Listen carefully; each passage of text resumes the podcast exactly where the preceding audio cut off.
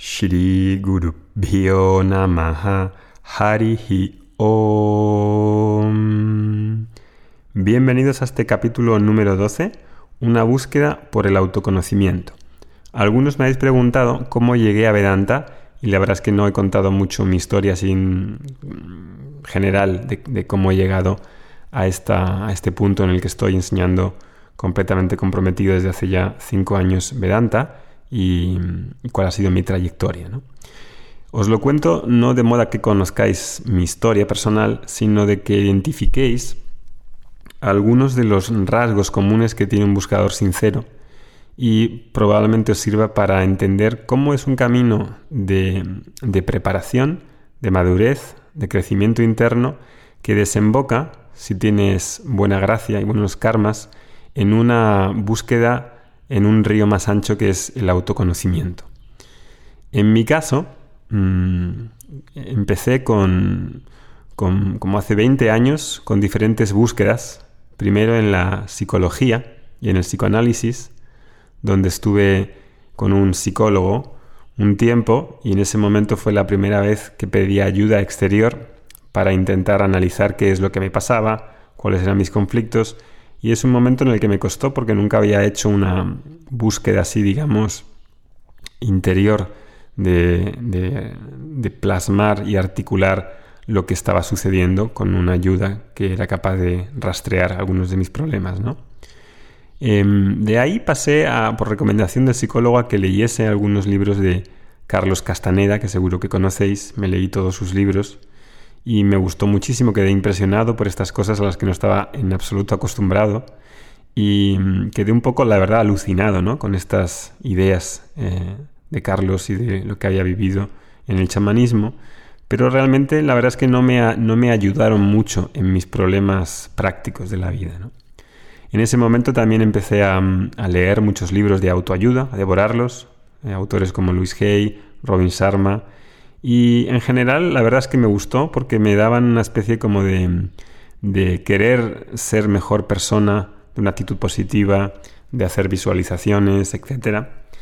Y de ahí pasé a como una especie de primer contacto con el yoga a través de una recomendación, probé una clase de yoga en la GFU creo que fue, y la verdad es que no me inspiró nada, no me inspiró nada porque era una clase así como para mujeres jubiladas con una especie de gimnasia light y para un chaval de 20 años la verdad es que eso no era lo que estaba buscando. Pensaba algo que era algo más, eh, algo más, eh, más profundo, más, más también más intenso, ¿no?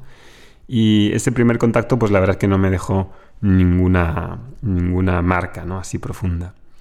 Luego, eh, más adelante, en la empresa que tenía en esos momentos, que era una empresa de internet, en el año 98 más o menos, me llamó mucho la atención un profesor que había de Kundalini Yoga, profesor Sikh, llevaba turbante, era grandote, tenía una barba así eh, grandísima, con un muy corpulento.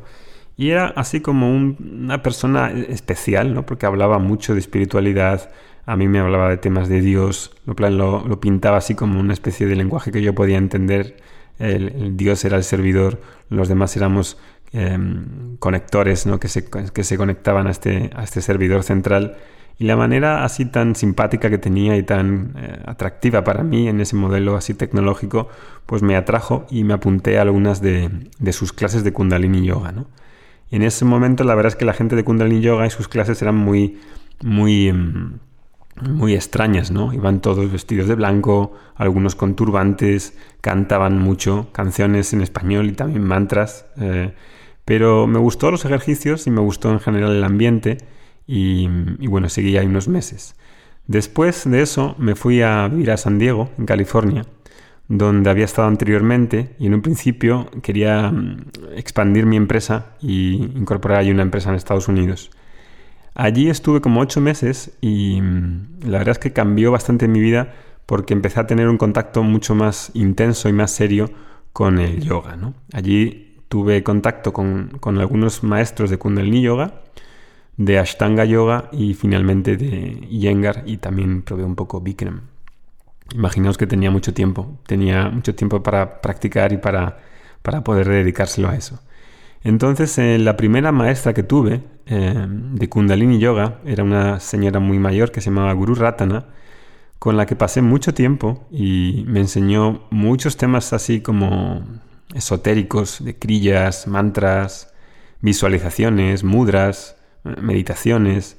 Y la verdad es que cada clase que, que daba era como algo mágico. En mi mente así más juvenil era eso como algo, algo extraordinario, ¿no?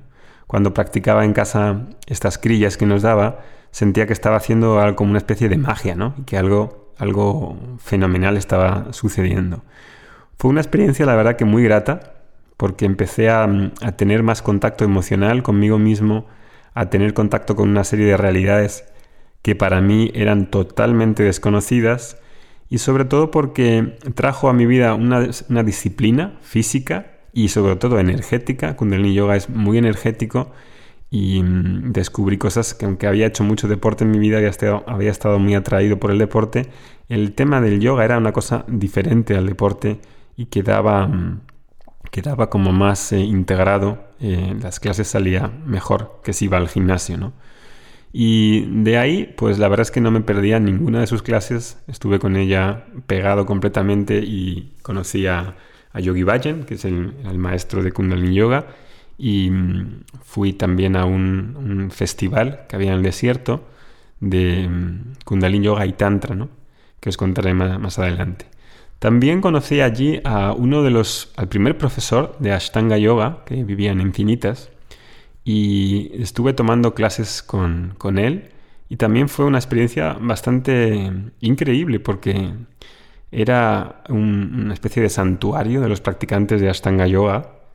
Eh, había como 100 personas practicando una serie eh, libre de Mysore y mm, nunca había visto a gente tan así tipo ah, haciendo una práctica súper intensa de yoga con posturas muy avanzadas.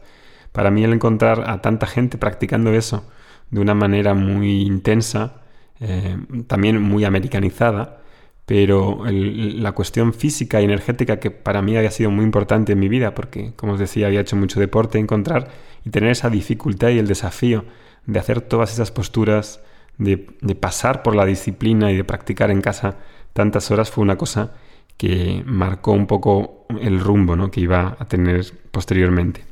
Después conocí a, uno de mis profesores que también me tocó más, que fue eh, Michael, un profesor de Yengar Yoga que conocí en sus clases y que mm, en este Yengar Yoga la verdad que lo que me llamó la atención fue el detalle técnico, la precisión, la pedagogía que era la que tenía para explicar que no tenía nada que ver con la pedagogía que, como se hacían las posturas en, Kundalini o en Ashtanga y mm, la verdad es que me, llamó mucho ¿no? su atención, su dedicación completa y me sentaban muy bien las clases. En cada uno de los yogas, la verdad, estas escuelas de yoga, em, tenía una experiencia diferente y con Iyengar tenía una experiencia como así como de orden, de claridad, era una cosa más racional, más arquitectónica en, la forma en la que se practicaba. Y bueno, así durante mm, esos ocho meses estuve practicando kundalini, ashtanga y yengar durante horas y horas al día, viviendo una vida muy frugal, así como muy sana, disciplinada, en contacto con, la naturaleza, con el mar. Y fue una época pues muy interesante, que trajo muchos cambios a mi vida. De ahí, antes de venir a España, fui a este festival que os comento, que era un festival de, un festival de Kundalini Yoga y Tantra, ¿no? Y la verdad es que fue un momento así como como crucial, porque ahí empecé a conocer a estos maestros que vivían ya así un estilo de yoga muy disciplinado y mm, cuando llegué a este sitio en medio del desierto tuve una experiencia, o tuve una serie de experiencias que, que también me, me, influenciaron mucho. ¿no? Para mi sorpresa, en este festival se levantaba nada más y nada menos que a las tres y media de la mañana. Tres y media de la mañana es como, wow, tres y media de la mañana es muy temprano, ¿no? Se levantaban, una ducha de agua fría, y después cantábamos una escritura que se llama Yap Jip Sahib, que es una escritura que cantan los, eh, los Sikhs de la India, y está en un lenguaje que se llama Gurmukh, que es un derivado sencillo del sánscrito.